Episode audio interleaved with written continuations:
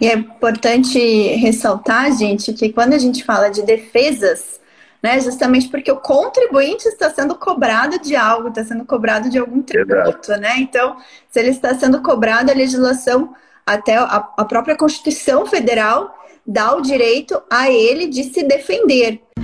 São três as habilidades que formam o tributarista do futuro: técnica tributária, inteligência de negócios com o uso de tecnologia e clientes. Aqui nesse podcast eu vou te mostrar onde deve estar o seu foco, pois quando você foca naquilo que você tem controle, os resultados vêm e duram a longo prazo. O fato é, o futuro já chegou. Ser um tributarista medíocre ou diamante? A escolha é sua. Olá, começamos mais uma livecast aqui, nossa live que depois vira um episódio do podcast Tributarista do Futuro. Sejam bem-vindos, sejam bem-vindas. Para quem não me conhece, eu sou Letícia Amaral, tributarista, tributarista de inteligência de negócios com 17 anos de atuação aí exclusivamente na área tributária e o meu propósito aqui com vocês é formá-los como tributaristas valorizados, mesmo que vocês estejam começando do zero, mesmo que não sejam advogados, e para que vocês conquistem aí pelo menos 10 mil de honorários recorrentes, tá bom? Então vamos lá, gente. Eu vou fixar o nosso tema da nossa livecast de hoje, que são defesas tributárias. Vamos colocar aqui então vamos lá, hoje é live, né, com os meus com a Lelê, nossa host de sempre. Teremos o nosso querido César Zanluc como convidado especial para a gente bater um papo aí. Então sejam todos muito bem-vindos, todas muito bem-vindas também a mais um episódio desse podcast que está no coração de vocês, entendeu? Tributarista do futuro. Quais são os benefícios desse podcast? Você me pergunta. Eu vou te falar. Aqui não discutimos as estratégias na sua jornada como um tributarista valorizado, porque é lá que a gente você chegue com os conhecimentos que nós proporcionamos aqui nesse podcast. Mesmo que você esteja aí partindo do zero, como a gente fala, sem nenhum conhecimento da área tributária, e mesmo também que você não seja advogado, né? Porque realmente não precisa ser um advogado para ser tributarista. Eu sou a Letícia Vitória. E eu sou a Letícia Amaral. E hoje eu já. Sou estamos... Verdade. Temos um, mais um participante de peso hoje aí, galera. E o tema também é de peso. É um tema ótimo aí, ó. Como construir uma defesa tributária eficaz Olha só, vamos receber aí hoje durante esse episódio. E vamos começar apresentando o nosso querido convidado. Hoje é ele, né? Semana passada foi uma convidada, hoje temos um convidado. E como eu sempre falo, vocês já estão acostumados com o melhor, com os mais brilhantes. E hoje não vai ser diferente. Trouxemos outro profissional aí brilhantíssimo.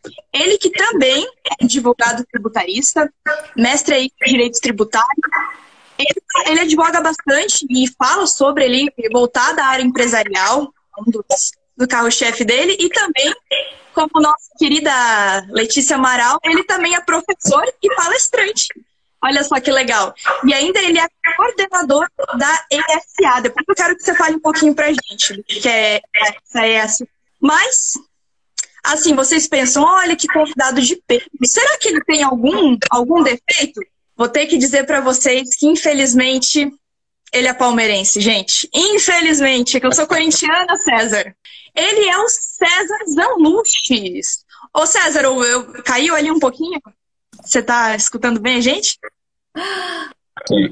Mas seja bem-vindo, César. Seja bem-vindo. Seja bem-vindo, César. Agora tá normal para mim ser uma honra tê-lo aí no nosso quadro de alunos do BPT Educação e ter a honra também de ter te conhecido, de ter te feito essas lives. Então seja bem-vindo, saiba que para mim é uma honra tê-lo aqui conosco.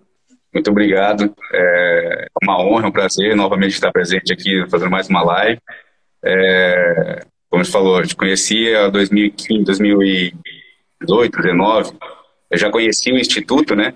E aí comecei a ver algumas coisas também. Começou a pandemia, precisa começar a estudar de novo. Aí eu fui, fiz a matrícula no curso para voltar a estudar e tá sempre atualizando os seus estudos também, né? Mas é bem gostoso, assim, ó, essa participação, eu tô gostando bastante também. Que bom. Então, bora lá falar um pouquinho de defesas, né, Lele? Vamos... Bora lá, bora lá. Então, o que, que são defesas tributárias? Pode explicar aí pra gente? Vamos lá. É, as defesas tributárias, na verdade, você tem algumas ações, sejam administrativas, sejam judiciais, em que você promove a defesa do cliente, do contribuinte, no caso, né? É, ou porque está sendo cobrado um tributo a mais, ou porque tem uma multa que é excessiva, ou porque a base que foi utilizada pelo, pelo contribuinte, pelo cliente, não é aquela que o fisco entende ser devida. Então, esse tipo de confusão, muitas vezes, com o direito tributário, principalmente aqui no nosso sistema tributário brasileiro, é, permite que tenha esse tipo de discussão. Esse tipo de discussão. Por quê? É muito complexo, é muito burocrático. É muito comum você ter pessoas que acabam pagando um valor um pouquinho a mais com aquele medo de falar, ah, eu vou pagar esse valor, mas não tenho certeza. Vou pagar um pouco a mais, então, para que eu possa ter a certeza que vou ser autuado. Ou muitas vezes você paga por uma DARF ou uma GARI que não era aquele código, pagou errado, a Receita não aceita, ela glosa os valores também. Então, basicamente, as defesas, defesas tributárias são nesse sentido. É para você defender o cliente, o contribuinte, é, de uma cobrança que está sendo feita a mais, de uma multa sendo aplicada a mais, é, de um erro de código utilizado, que é muito comum acontecer isso aí também. É basicamente nesse sentido que a gente faz defesas tributárias. Isso aí.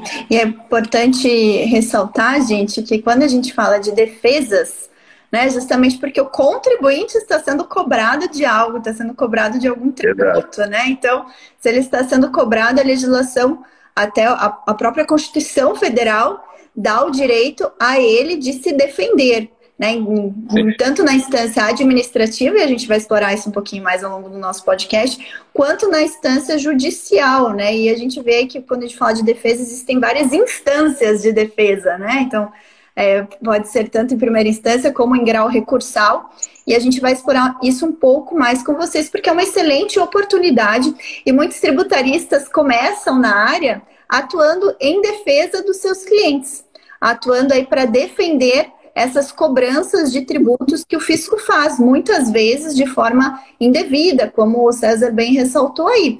E muitas vezes é porque o contribuinte realmente teve algum lapso, esqueceu de pagar ou não pagou, mesmo assim ele tem direito à defesa. Né? Mesmo assim, a Constituição garante que ele se defenda. Então, tenha ele razão ou não tenha ele razão, ainda assim. É um direito que ele tem. É um direito que ele tem. Ele tem um direito de se defender. E às vezes é, o contribuinte, ele mesmo é, não tendo razão, em algumas situações ele, a gente consegue, é, até pela própria legislação, ela prevê isso, a gente consegue defendê-lo com êxito, porque existem situações que ensejam a nulidade da cobrança.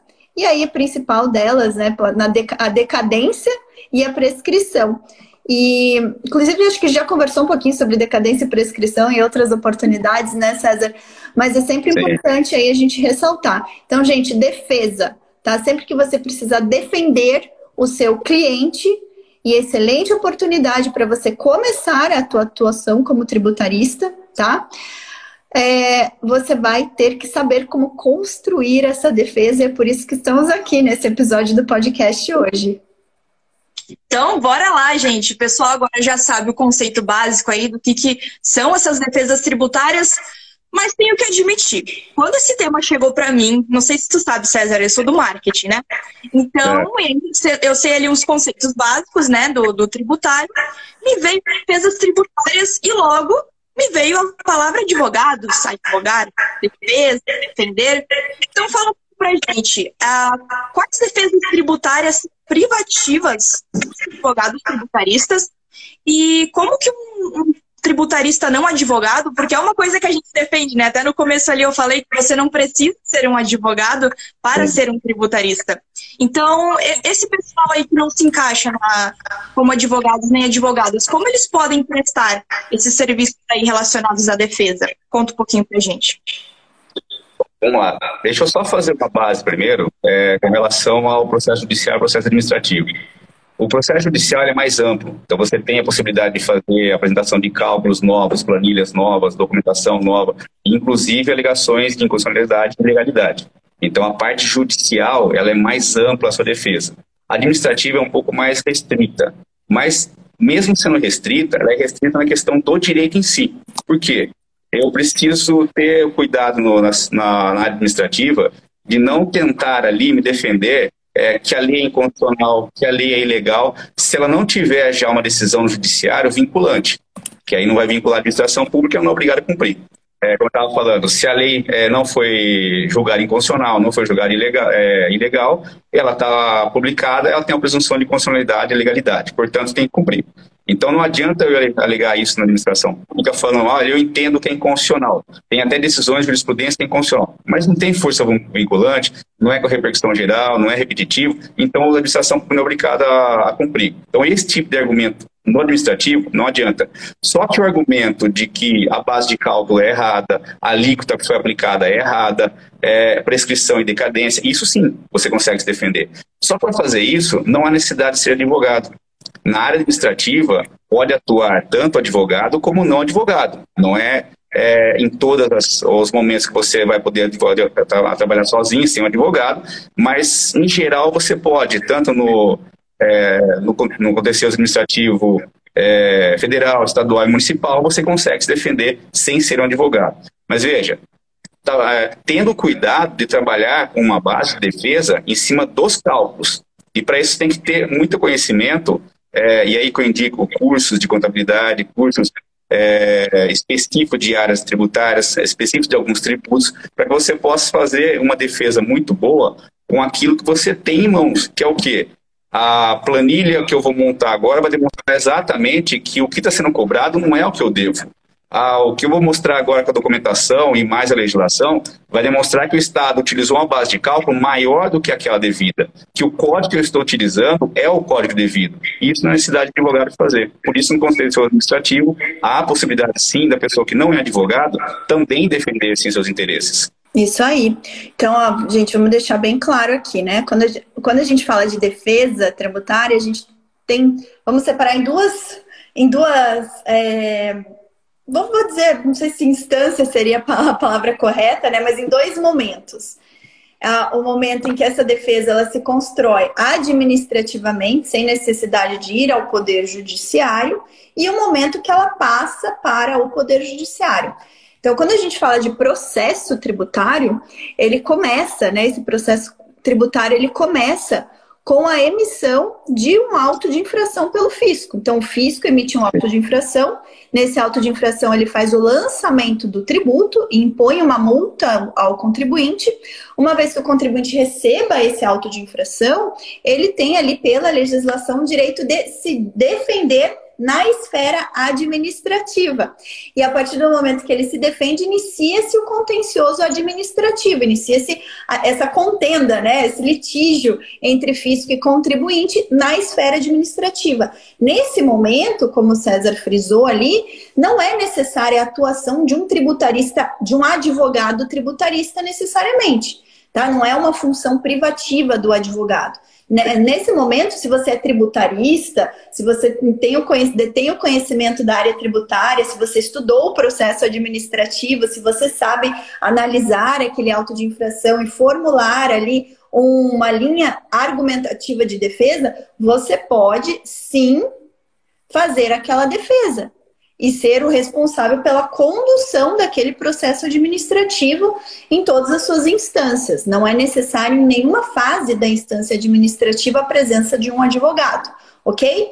Então, isso não é privativo do advogado tributarista. O que é privativo do advogado tributarista? A partir do momento em que aquela, aquela dívida tributária ela passa a estar inscrita em dívida ativa tá? Então ela passa para uma certidão de vida ativa e com essa certidão de vida ativa a procuradoria entra com um processo de execução fiscal. Então, para defender o cliente, o cliente que é citado numa execução fiscal, para que ele tenha a defesa dos seus direitos garantida, ele precisa contratar um advogado tributarista. Aí é obrigatória a presença de um advogado tributarista, tá?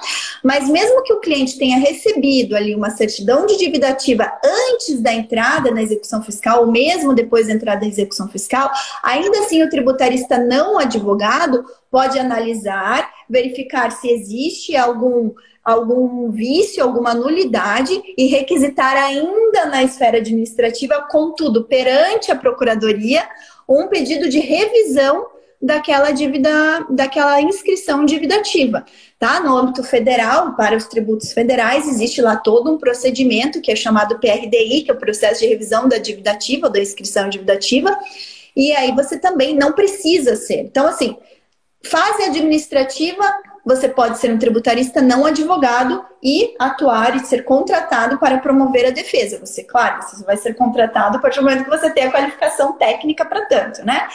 E, e na, uma vez que foi para a fase judicial, a partir da, do protocolo lá da execução fiscal, aí sim precisamos dos colegas advogados tributaristas para fazer a defesa do cliente tá? Então, é bem, bem importante que vocês tenham esses dois níveis aí separados, tá? Então, temos sim uma prerrogativa do advogado, fase judicial.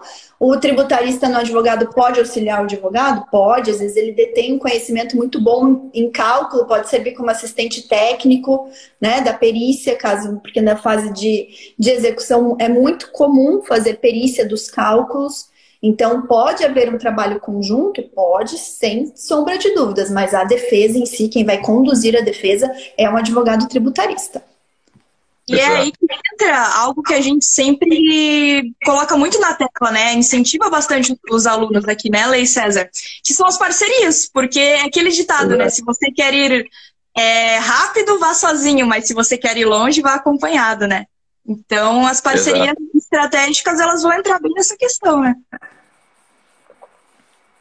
Sim, é muito comum a advocacia tributária ela ter alguns parceiros como contadores, auditores, é, que vão auxiliar justamente nessa parte. Por quê? É, é muito difícil você conseguir abranger todos, a, todas as áreas, principalmente na área tributária, mesmo porque você tem instâncias federal, estadual e municipal. E aí você tem cada município tem sua legislação, por mais que o grosso seja muito parecido, você tem algumas particularidades. E essas particularidades é, não tem como você saber tudo. Então, ou você vai focar na área judicial e ser muito bom naquilo, e aí a parte técnica, fazer parcerias para que você possa ter embasamento para que você possa fazer uma boa defesa, ou você vai acabar tentando fazer de tudo e não vai fazer bem feito nada.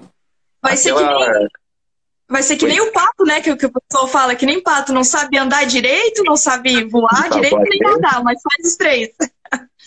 Ele faz um pouquinho de cada coisa, mas nada que ele faz é bem feito. É bem isso. Mas até como a Lê puxou ali, eu achei interessante, né, gente? Porque não é só porque você sabe prestar o serviço que você vai ser contratado. Você tem que prestar o serviço muito bem, né? E Sim. nas defesas, você tem que saber construir bons argumentos. É essencial, primordial você saber ter bons argumentos para o seu cliente ter êxito.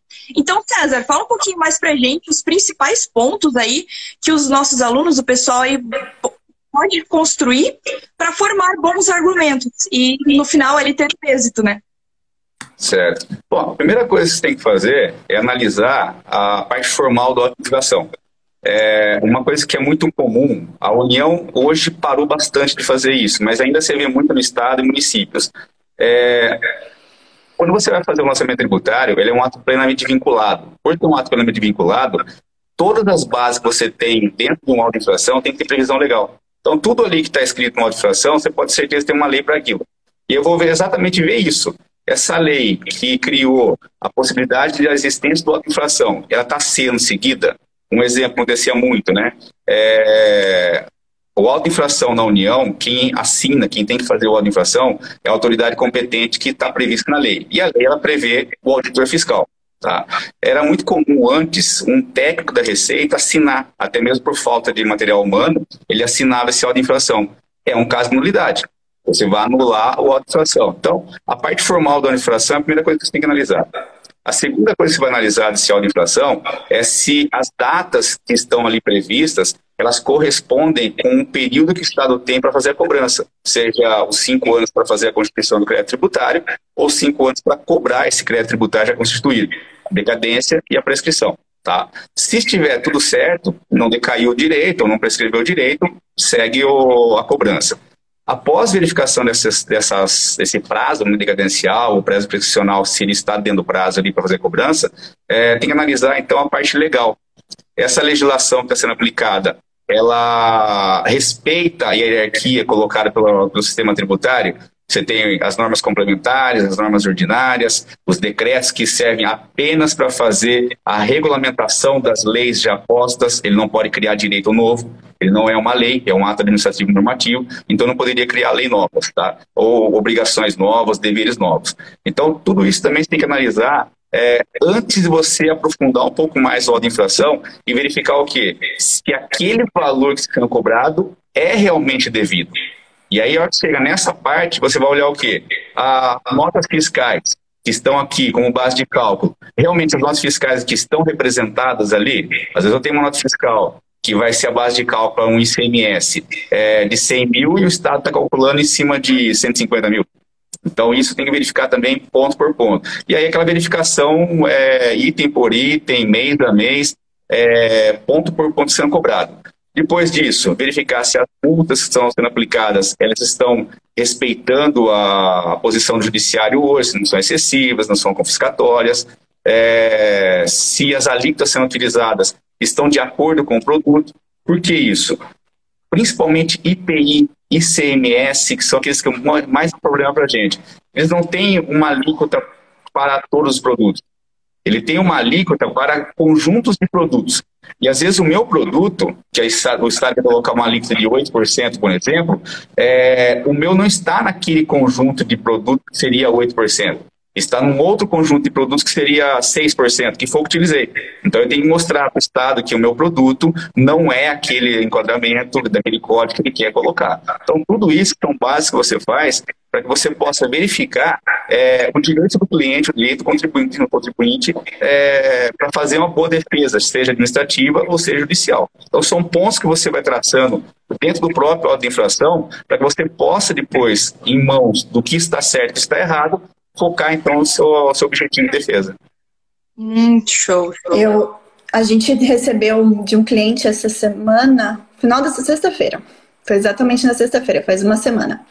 O cliente ele recebeu um auto de infração de algumas dezenas de milhões, né? Foram mais de 60 milhões. De...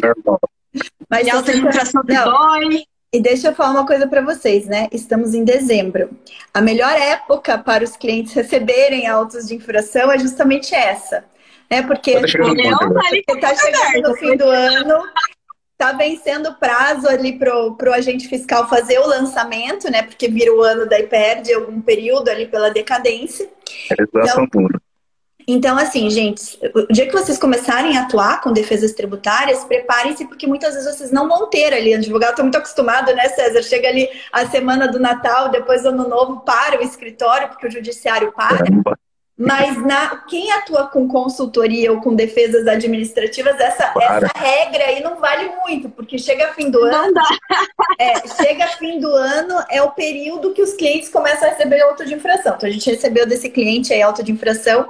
É, e eu vou até comentar, pra, ilustrando como que a gente tem estudado, que é um caso bem importante, né, gente? Mais 60 milhões de, de, de auto de infração de um ano, né? Então, assim, 2017 foi lançado, então a gente já está prevendo, né, que vai vir ali 2018. Tá? Tem mais. Só começou a brincadeira. Então, é, só começou a brincadeira. Então, a gente, a gente já, já, já fez várias reuniões essa semana com o cliente, mas o primeiro ponto é: melhor período para o cliente receber auto de infração é esse, dezembro. Chega ali começo de dezembro, os agentes fiscais começam a trabalhar para caramba. É, recebemos hoje outro cliente com auto de infração de TBI. Então, prefeituras a mesma coisa. TBI, é, pela integralização de imóveis do patrimônio da pessoa física para a pessoa jurídica, questão das holdings, também as prefeituras estão amando fazer esses autos de infração e não respeitar a imunidade do ITBI fazer auto de infração. Mas aí o que, que como o César bem ressaltou, primeiro, qual que é o nosso primeiro ponto de análise quando a gente recebe um auto de infração? É ler o auto de infração de cabo a rabo. Claro que a gente sempre vai ali ler, quando é, quando é um auto de infração federal, ele vem com o, o termo de verificação fiscal. Então é todo o relato do auditor, né? Por que, que ele começou a fiscalização, o que, que ele levantou, o cálculo que ele fez, por que, que ele chegou naquela conclusão. É, nesse caso do, do nosso cliente que recebeu um auto de infração de dezenas de milhões, né? Vamos pensar multimilionário, alta de infração, é, por, conta, por conta do fiscal não ter a. O fiscal entendeu que aquele cliente não poderia ter optado pelo lucro arbitrado. E é um cliente que opta pelo lucro arbitrado desde 2003, né? Então agora por, já passou por diversas fiscalizações, nunca foi autuado e agora pegou um fiscal ali ranzinza e resolveu autuar, tá? Então é, e daí ele tem, fez toda a recomposição da contabilidade para atuar pelo para cobrar, né, fazer o lançamento do imposto de renda da pessoa jurídica e da CSL pelo lucro real. E aí por isso que deu, né, é um cliente que fatura aí, algumas centenas de milhões por ano. E aí por isso que deu esse auto de infração tão, tão é, elevado.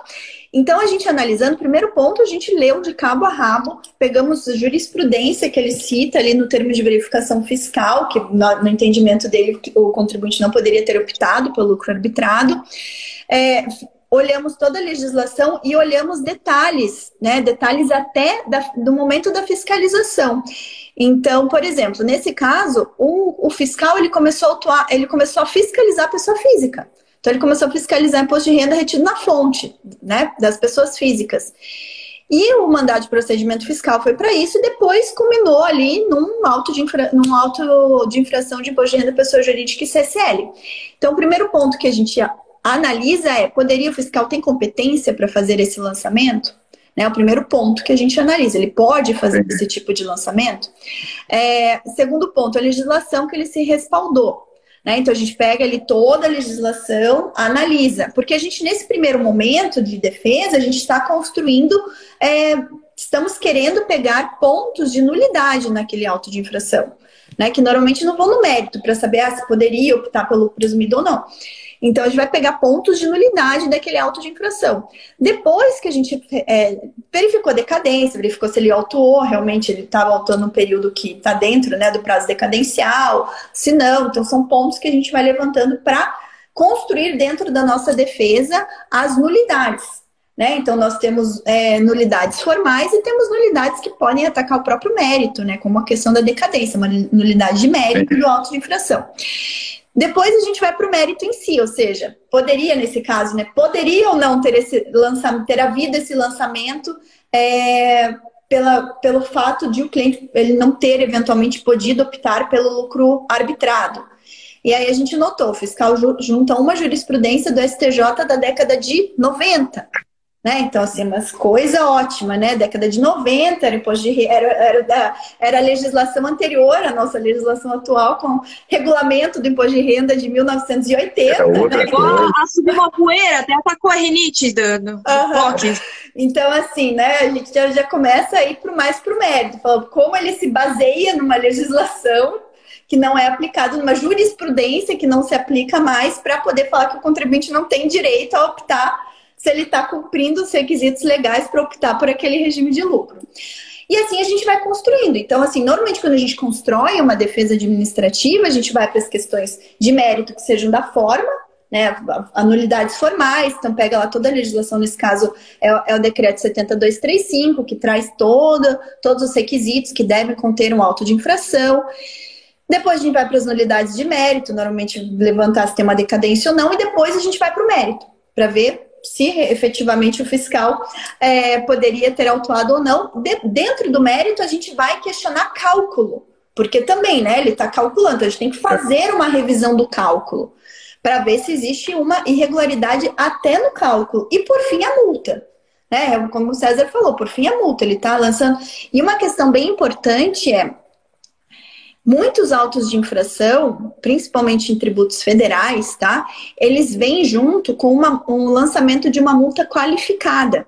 E quando existe uma multa qualificada de 150%, o que, que vem, o que, que acompanha o auto de infração? Uma representação fiscal para fins penais porque o agente é. fiscal entendeu que houve um crime contra a ordem tributária. Então, muitas vezes, dentro da nossa defesa, quando, quando acontece isso, é um ponto fundamental atacar essa multa qualificada. Porque muitas vezes o, o fiscal entende que o, o, o contribuinte ele na nossa, na no... às, vezes, às vezes é nós mesmos orientamos ele a seguir um planejamento tributário, e nós aqui sempre tá, estamos falando de governança tributária, levantamento dos riscos, pareceres que autorizam fazer aquele planejamento tributário, propósito específico, é, propósito negocial, tudo. E mesmo assim o fiscal vai lá e entende que não poderia, que foi um planejamento tributário abusivo e foi com o intuito de fraudar o fisco e lança uma multa qualificada. Então, muitas vezes a gente consegue derrubar essa multa qualificada, inclusive, né? Então, às vezes você consegue reduzir substancialmente o valor do auto de infração porque você reduz a multa de 150% para 75%.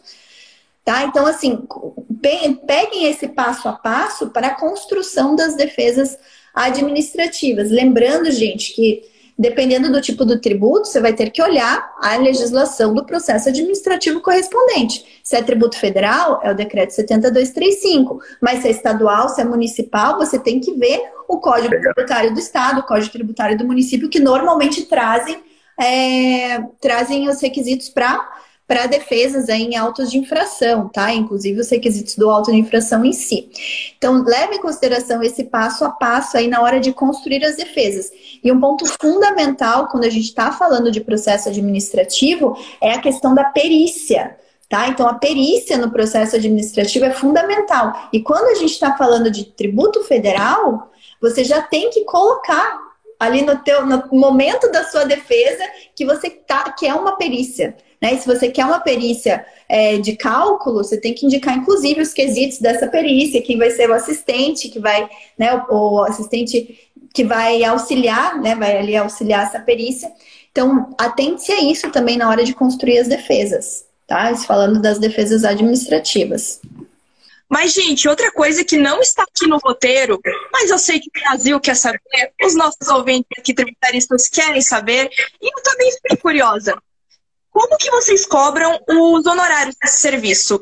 Por êxito? Dá para fazer alguma coisa, um honorário mensal? Conta um pouquinho para a gente aí sobre, esse, sobre essa questão. A questão da, da cobrança honorários, acho que é bem particular. Então, não tem uma, uma, uma regra básica para você seguir. É, depende muito do escritório, depende muito da atuação que você vai ter que ser feita. É, cada escritório tem cobrado de uma forma diferente. Eu vou falar particularmente o nosso escritório que a gente faz. É, nós cobramos uma porcentagem do, do valor que está sendo cobrado, mas o valor, uma parte de início, e o restante da porcentagem cobra sobre o êxito. Então, vamos um exemplo, a gente cobra 15% fazendo defesa, 20% fazendo defesa, 5, 10% a gente cobra de início pra, pelo trabalho que vai ter sido feito, é, e depois o restante, os outros 10%, 15% seria no êxito ah, o que se conseguir anular do débito, se conseguir retirar do valor total do débito. Tem também as possibilidades, tem aqueles clientes que já contratam você é, para trabalhar por mês.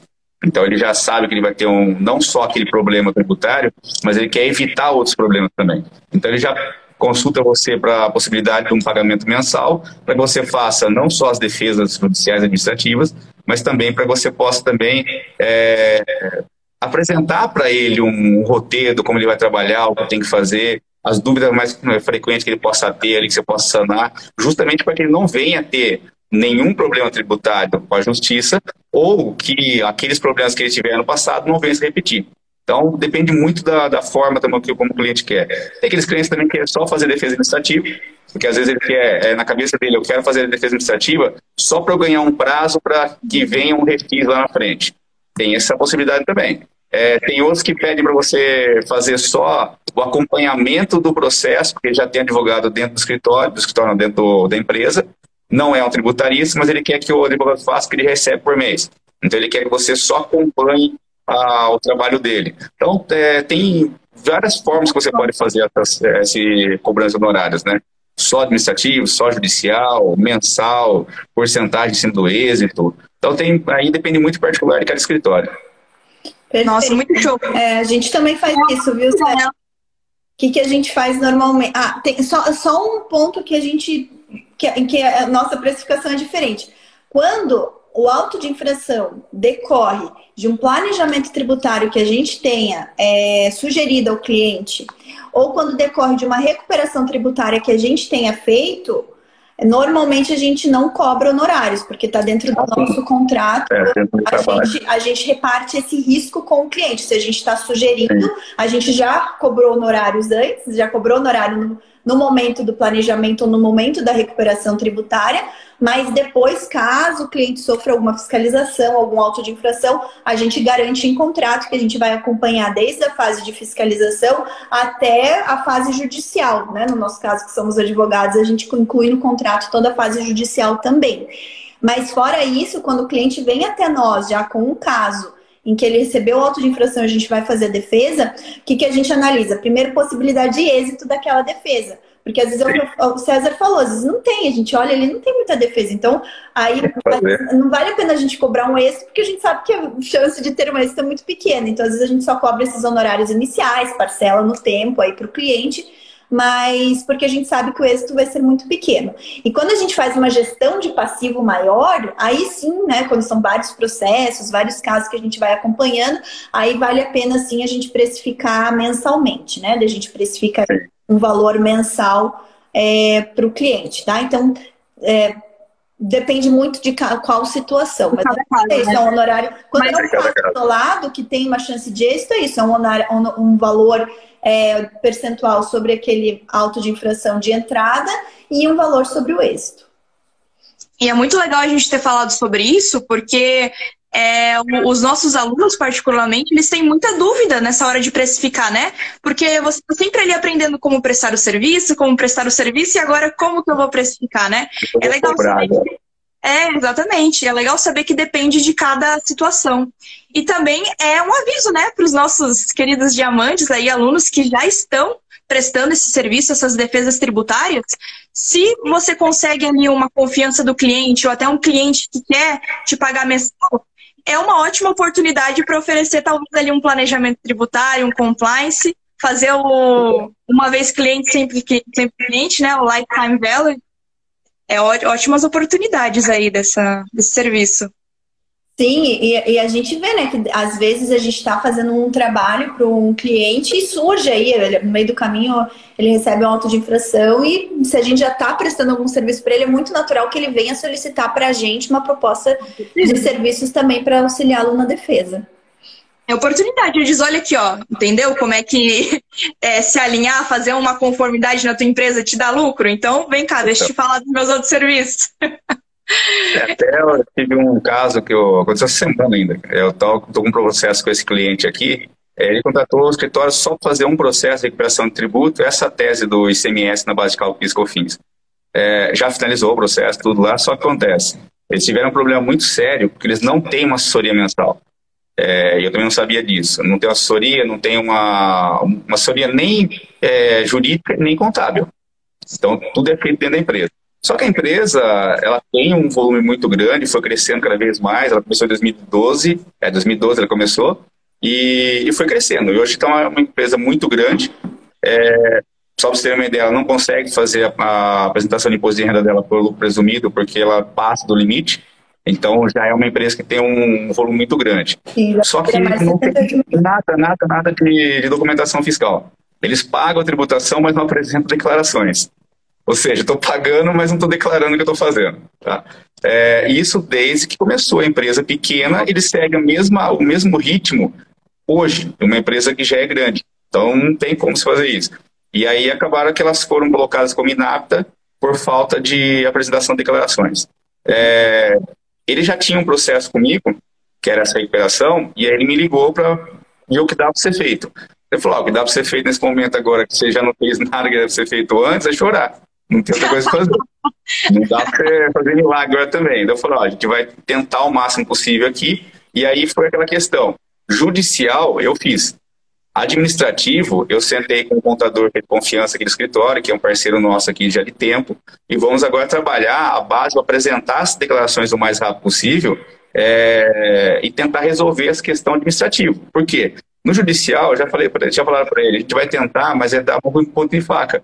A gente não vai conseguir fazer uma reversão aqui, porque você está totalmente fora do, é, do, do, enquadramento legal aqui. Então a gente conseguiu no administrativo. Então você vê, é, não precisou de um advogado atuando exatamente no administrativo. É lógico, eu sou advogado, atuei tudo, mas praticamente o que eu fiz foi o quê? É, orientar as pessoas que estavam dentro da empresa, juntamente com o contador, o que eles deveriam fazer para agilizar a documentação. E aí, depois disso aí, ele sentou com a gente agora e propôs para a gente fazer uma assessoria mensal para eles. Então, a importância de fazer um bom trabalho para a pessoa é isso. Você faz um bom trabalho aqui, você está ganhando só aquele processo, mas não fique achando que é só um processo. Isso pode virar uma, uma contratação, ou pode virar, pelo menos que seja o seu nome na cabeça dele, quando sabendo que eu tiver problema, eu posso contar aquela pessoa. Então, isso que é uma importante trabalhar bem feito. Né? Sim. A gente vira uma recomendação para os clientes quando a gente faz bom Exato. trabalho. E muito legal você ter sido sincero, né? Porque talvez outros falariam, não, mas a gente consegue. Você já falou, olha aqui, ó, é chorar. Mas a gente pode fazer a parte administrativa. Eu, sou, eu sou bem honesto com meus clientes. Eu, quando dá para fazer, dá, quando não dá. Tanto que uma coisa que está funcionando muito aqui nas execuções fiscais é, eu tenho bastante amigo que é procurador da Fazenda. Quando eu trabalhei na Fazenda Nacional também fiz muita amizade. Então eu tenho um acesso muito bom com eles. Não que eu vá usar isso para alguma coisa, mas a gente tem uma amizade boa, uma amizade fora do, do judiciário muito boa. E o que comecei a fazer, eles aceitaram bem isso. A empresa não tem bem nenhum, está quase quebrando, está tá em quase falência, quase recuperação. Os sócios já estão naquela fase também que já gastaram o que tinha que gastar para injetar na empresa e acabaram dilapidando todo o seu patrimônio particular e a empresa não cresceu, então não tem o que fazer. Por mais que você faça um refis aí que tem uma parcela de 10 mil por mês, ele não vai pagar nunca isso. O que a gente costuma fazer? Eu apresento essa situação no processo de execução, falo que, olha, não tem bens do sócio, não tem bens da empresa, está aqui a declaração de imposto de renda da empresa, declaração de imposto de renda da pessoa, da pessoa física, é, não tem possibilidade nenhuma. Então, requer análise da situação e é o pedido do artigo 40 da Lei 6.330, que é a suspensão do, do prazo de um ano, para ver se a empresa recupera e tem algum bem. Se não conseguir, vai para o arquivo e espera a prescrição. Tá? E estão aceitando bem isso, porque eles estão vendo com a documentação que eles conseguem pegar na receita, é, com a documentação que está no processo, com a situação do processo, eles não vão ficar dando, é, gastando cartucho ali naquele processo, sabendo que não vai receber. São anos e anos para tentativa ali de receber um valor que não vai receber nunca. Então, é uma coisa que está sendo honesta com o cliente e com a parte da fazenda também. Então, quando você apresenta uma forma dessa, dessa maneira, uma discussão saudável com a justiça, com a justiça e com os procuradores, é, os olhos deles também para as suas peças são diferentes. Não vai deixar um estagiário ficar fazendo, não vai deixar o processo é, ser respondido com recorte e cola, porque ele sabe que o que você apresentou ali, ele vai ter que se debruçar e fazer a defesa. Não vai simplesmente fazer um pedido de recorte e cola de ponto em ponto e apresentar ali, porque ele sabe que não está vindo ali qualquer, qualquer situação de, de empurrar o processo apenas. O tributarista fica mais valorizado, né? Outra coisa que a gente sempre incentiva os nossos alunos a serem valorizados. Então, isso realmente ajuda pra caramba aí, né? Mas então, para esse pessoal que gostou muito do assunto, mas quer evoluir, quer evoluir, quer aprender mais, como é que a gente faz essa parte dos estudos? Vocês têm algumas dicas aí para o pessoal? Ah, uma, uma dica que eu sempre dou para meus alunos aqui em Piracicaba é, é estudo. Não adianta. É aquela famosa frase do, do, do Clóvis, né? É fiar a bunda na cadeira e estudar. Não tem o que fazer. É, não existe milagre. Não vai, você não vai acordar de manhã e falar assim, ó, oh, acordei hoje inteligente e vou agora estourar no direito. Não, você não vai. E direito tributário é muito complexo. Você tem que fazer um estudo muito aprofundado de vários temas. Então, uma coisa é você fazer um curso pelo menos básico no direito tributário, que eu acho que é você ter uma noção geral do que é, principalmente o que é tributo, né? Às vezes você vê lá o pessoal fala assim, ah, eu estou pagando muito tributo porque o imposto é caro e aquelas taxas são excessivas. Tá, é a mesma coisa, tá? Você fala tributo, taxa, imposto é a mesma coisa. Então não adianta você ficar você primeiro tem que saber a diferenciação de uma coisa de outra. Saber o que é um, que é um fato gerador. Às vezes você fala muito assim, ah, o lançamento tributário, lançamento tributário. Tá, uma pessoa que é leiga vai imaginar o quê? Você está lançando um livro, alguma coisa? Está jogando, arremessando alguma coisa? Então, é, saber pelo menos os pontos básicos. Depois disso, aí, ah, realmente me interessei pela área, é isso mesmo que eu quero. Aí você vai aprofundar. Aí eu vou fazer o quê? Cursos específicos de imposto de renda, curso específico de ICMS, de IPI, para você aprofundar mais aqueles tributos que são essenciais. E aí, uma, uma noção básica de contabilidade também é muito legal de se fazer, Não há necessidade de fazer um, uma faculdade de contabilidade, ser um contabilista mesmo. Mas um curso básico, um curso rápido de contabilidade, você entender pelo menos ali o que é crédito dentro, a gente brinca, né? É difícil para o advogado explicar para o contador é, o que é uma prescrição, como é difícil para ele explicar para a gente que crédito às vezes é débito e débito às vezes é crédito. Tá? É. Então, é, são noções básicas que precisa ter você possa entender um pouco. Essa parte da contabilidade eu, eu aprendi. Eu falei, ah, tá. Então, na contabilidade, quando a gente fala de crédito, crédito, crédito não é para a empresa que está fazendo a contabilidade, não. é crédito para o outro, né? Então, ele tem um crédito perante o terceiro. E aí, débito, sim, né? O débito é o que alguém tem com aquela empresa. Então, por isso que inverte, inverte os conceitos. Aí você começa... e débito, né? Mas e é você olha a coisa, você vai como... É, tem que pensar como que crédito e débito agora mudou? Não, a minha minha vida é uma mentira, meu conhecimento. Mas é muito isso. Até a gente então eu achava né, que tinha crédito, agora tem o débito, então não tô entendendo mais nada agora. Muito bem isso, né? Mas é uma coisa que a gente fala sobre a profissão de ser um tributarista. Ser um tributarista, a profissão, não é advogado, não é contador, não é fiscal. Ela é tudo misturado. Então, é. mesmo que você não precise ser um advogado, como a gente sempre fala, não precise ser um, um contador, as noções básicas disso envolvem o trabalho do tributarista, né? Vai cair ele no dia a dia, não tem jeito. Sim. Olha só, gente, quando a gente fala de formação de tributarista, e o nosso propósito aqui é formar tributarista, a gente está envolvendo tudo isso. Para fazer uma boa defesa tributária, você precisa, antes de tudo, ser um tributarista. Né? Então, por mais que não precise ser advogado, você precisa ser um tributarista. Né? Não é um contador que vai pegar e vai fazer uma defesa e acha que vai fazer a defesa. Não, você precisa ser um tributarista. Por isso que a gente forma o tributarista. O que, que é o formar o tributarista? É ensinar desde o beabá do direito tributário, ensinar como que é o sistema tributário nacional, como que se dá a incidência dos tributos, é, o beabá, né, o beabá, ensinar contabilidade tributária, porque para você ser tributarista, você precisa saber de contabilidade tributária. Então, quando, quando a gente faz lá dentro do FTF, do Formação Tributarista do Futuro, a formação do tributarista, a gente passa por todas essas fases. Desde o beabá da construção, né, do, do, do básico ali, para você entender o tributário, até a parte da contabilidade, falamos de auditoria, como foi o último episódio que, que a gente fez com a Sasca. Então, tudo isso que a gente está tá falando aqui, todo no, nos podcasts, a gente vai fatiando os temas. Uhum. Para um profissional completo, você tem que estudar. E por isso que a gente é. fez o Formação de Tributarista do Futuro, para ensinar vocês do básico ao avançado, a serem profissionais tributaristas. Né? Sejam vocês advogados, sejam contadores, administradores, economistas, seja o que for a sua formação prévia, né? Mas você precisa, depois, se você decidiu ser um tributarista, estudar para ser tributarista. Então, a dica, a dica, que eu dou é estude uma formação para tributarista. Vai chegar não, um ponto não. que você vai ter toda a competência de fazer uma defesa tributária. Não, Lei, também, né? 59 episódios não é para qualquer um. Aqui a gente já entrega um baita conteúdo. Vocês estão vendo os níveis do, dos convidados, né? É só é. os melhores. Se você quer uma dica, se você quer uma dica gratuita, estude os 58 episódios anteriores a esse. Sim, gente. episódio é uma aula. Gratuito, olha só. 58 episódios anteriores. E olha, a tá gente foi até bonzinho com vocês, porque as plataformas de áudio, muitas delas são pagas, como o Spotify é pago, eu acho que o Google Podcast também é pago, não sei se ele é pago, mas algumas delas são.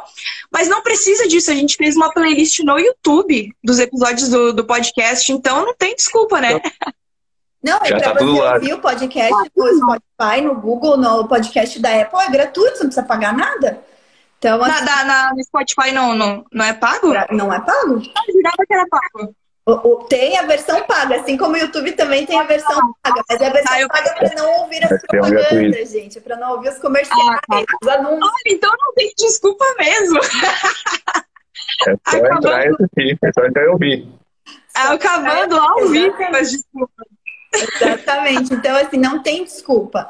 Né? É estudar, é realmente estudar. E se você não tem dinheiro para investir nesse momento né, no seu estudo, é, pega aí, faz, um, faz uma maratona podcast tributarista do futuro que você vai aprender muita coisa de tributário, desde o beabá até serviços, já que a gente falou em. São 59 episódios, né, gente? Então é coisa pra caramba. Tem bastante conteúdo lá. É, e, e olha só, até ela falou ali se você não tem dinheiro agora, mas assim, Agora, agora, por enquanto, a gente está aqui na nossa, quietinhos, mas quando abrirem as, as vagas do, do Formação de Tributarista do Futuro, você já pode ir economizando ali, fazendo uma poupancinha, porque não é, a gente sempre fala que não é gasto, né? É investimento com o seu futuro. É uma carreira. Que é sempre investimento. Educação nunca é gasto, é sempre investimento. Exatamente. E assim, é mesmo nós, né, César, você pode falar, mesmo nós com anos de experiência, a gente continua estudando, a gente não para de estudar nunca, a gente continua investindo em conhecimento. Sim.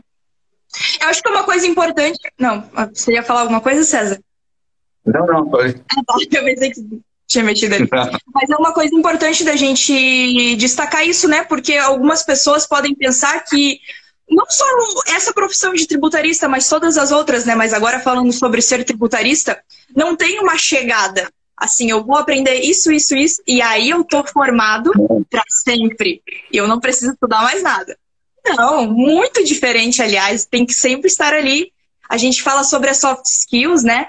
E mesmo as hard skills, que é o conhecimento mais técnico, está sempre sendo renovado, atualizado, né? Exatamente. E, e, as leis mudam, né? No nosso caso do tributário, mudam. eles mudam. Então a gente tem que acompanhar. As leis mudam, o entendimento dos tribunais mudam, então a gente tem que ficar acompanhando sempre. Não tem jeito. Sim. É muito comum, é muito comum o pessoal também falar assim, ah, eu não vou fazer curso porque eu já me formei, já estou trabalhando. É, uhum. Eu acho que é, é humilhante para mim sentar numa cadeira e ter aula de novo. Tá, no, é humilhante você ficar parado. Quem fica parado é poste. Então não adianta você ficar achando que vai cair do céu as coisas. Tem que ir atrás, tem que estudar. Eu tenho 21 anos de advocacia tributária. Cinco anos eu fiquei dentro da Fazenda Nacional.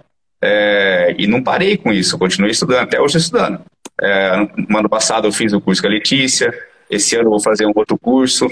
É, provavelmente vou fazer um, uma pós, um pós-doc para o ano que vem. Então você não pode ficar parado, você tem que estar sempre atualizando. E principalmente porque a nossa área, não só a área tributária muda, mas o direito muda muito, mas a área tributária ela muda com uma velocidade muito maior. Então se você ficar parado e não evoluir, não for atrás das coisas, vai ficar parando, vai ficar ficando tempo. Uma coisa que eu estou, é, hoje, que eu estou começando a estudar, começando a me aprofundar um pouco mais, até estou para lançar um artigo já, que é a arbitragem fiscal. É, em Portugal já tem. É, aqui no Brasil está começando ainda. Começando porque tem um projeto no APL no, no Senado que não, é, não tem nada a ver com arbitragem, ela está falando de uma outra coisa, está falando do processo de execução fiscal administrativo, e, e citou um artigo lá de arbitragem, então criou-se aquela ideia da arbitragem. Mas é, é coisa nova aqui no Brasil ainda, é coisa que poucas pessoas estão falando sobre isso, e é coisa que a gente vai ter que estudar. Não adianta, porque é uma evolução do judiciário, é retirar os processos do judiciário. Então, essa que vai ser a evolução. Deixar ali só o essencial para o judiciário, como é em alguns países como Estados Unidos, que a Suprema Corte lá teve, é, até eu brinquei um dia, né? É, um gabinete aqui no, no, STF recebeu mais 300 processos em um mês. É, a Corte Americana, em 2016, recebeu 56 processos no ano. Essa que é a função de uma Corte Suprema, né? Não é para decidir qualquer coisa lá, é decidir casos essenciais.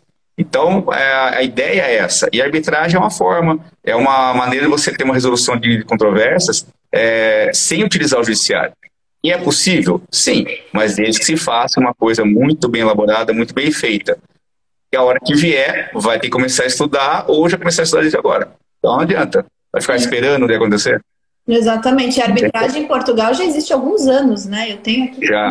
É muito bem antecipa, quem se antecipa sai na frente, né? Porque quando sai algo que machuca ali o bolso do, do, do cliente, que o que machuca é o bolso, né? Machucou ah, o bolso. Coisa cliente, que ele faz é... Ele vai procurar alguém que saiba resolver o problema dele. E quando é uma Exato. questão nova, quem está preparado já tem uma vantagem aí, né? Isso aí. Não, isso aí. Olha, esse tema, assim, se a gente for pensar em tema do contencioso, né? Hoje é um dos maiores desafios, até o Conselho Nacional da Justiça está se debruçando para ver formas de reduzir esse nosso contencioso geral, né? E, e, o tributário, principalmente de execução fiscal, é relevantíssimo, né? É muita coisa. O contencioso mais relevante que tem hoje no Poder Judiciário é de execução fiscal. Então não é à toa aí que a gente já veio com ajustes na legislação permitindo o projeto, a, a transação tributária, né? Então todas essas formas de transação que hoje estão aí vigentes. É, também vem nessa, nessa pegada de redução do contencioso, do volume do contencioso judicial, e outros estudos estão sendo feitos, né? Just, ah, até a gente nem falou hoje, mas tem o próprio negócio processual jurídico que veio com o Código Tributário, com o Código de Processo de 2015, também permitiu aí a gente tentar reduzir o volume de contencioso tributário, e ele tem sido aplicado também às execuções fiscais, né, como forma de você reduzir a litigiosidade. Então, é, tem muita coisa para evoluir. O próprio projeto de arbitragem, realmente, a gente tem, a gente está muito, né, né? Não se fala. Muito é, né? Existe muito ah, o que, que podemos né, arbitrar, será que a arbitragem na área tributária é permitida ou não? Enfim, mas tem muito a evoluir. Então, assim, pessoal, Pensem que existe um campo muito grande de atuação quando a gente fala de contencioso tributário. A gente trouxe assim só uma, uma pinceladinha. Só uma pontinha só da ideia. É, e é uma área muito boa para atuar. É uma área muito boa. Se, se a gente quiser assim realmente só montar uma, um time focado na, no contencioso, é uma área rentável. Né? Então a gente tem Sim. do tributário, a área consultiva que é muito rentável, a área contenciosa que é muito rentável. Então são temas para a gente sempre estar estudando, sempre estar se atualizando e principalmente aplicando, né? Procurando o máximo aplicar. É, é, é daí que vem o verdadeiro conhecimento, né, César? É daí que vem o verdadeiro conhecimento, a aplicação prática do que a gente aprende. É, sair de uma pessoa inteligente e virar uma pessoa sábia, né? Que é o que realmente importa. É. Mas então, com essas dicas aí, megas dicas de estudo, com uma nova ideia aí de, de um serviço que vocês podem prestar, meus queridos tributaristas, nós encerramos mais um episódio maravilhoso aí de podcast. Muito, muito obrigada, César, pela tua presença. Foi ótimo o nosso papo. Foi mesmo. Obrigada, e... viu, César? Obrigada. Eu que agradeço. Espero vê-los, é, vê-lo aí mais pra frente em novos episódios do podcast pra gente tratar de repente. marcar outro já. De repente, de arbitragem tributária, né? Fica aí a dica. É, você boa. abriu esse loop. De repente, é um bom tempo pra gente trazer num próximo episódio de podcast. Mas gratidão aí, foi é, podemos, podemos marcar, sim. Falar sobre arbitragem, é uma coisa nova. E é uma coisa bastante bem interessante também de se falar. É, a gente vai ter que usar a legislação de Portugal, porque aqui no Brasil a gente não tem ainda, mas é uma coisa bem interessante de se fazer. Podemos marcar, sim. E agradeço para vocês aí pelo convite, e quando precisar, pode contar comigo.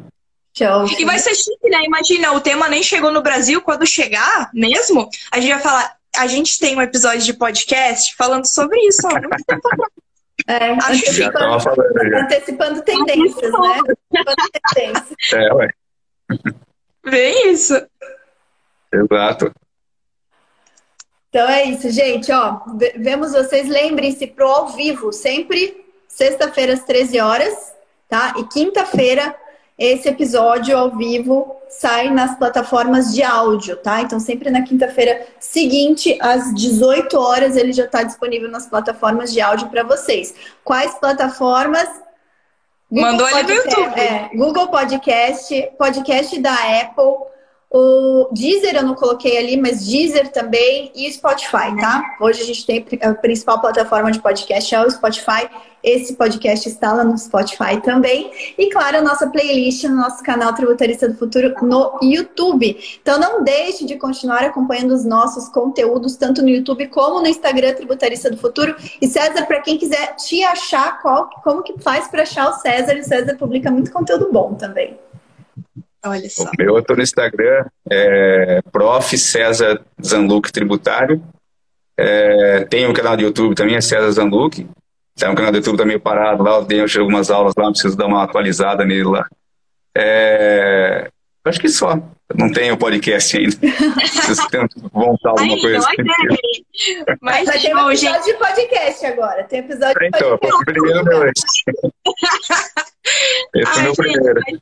Mas brigadão e para quem está nos assistindo aqui, espero que, que eu possa vê-los semana que vem, sexta-feira, né? Ah, não, verdade, sexta-feira acho que eu não vou estar, tá, né? Vai ser as meninas. Spoiler!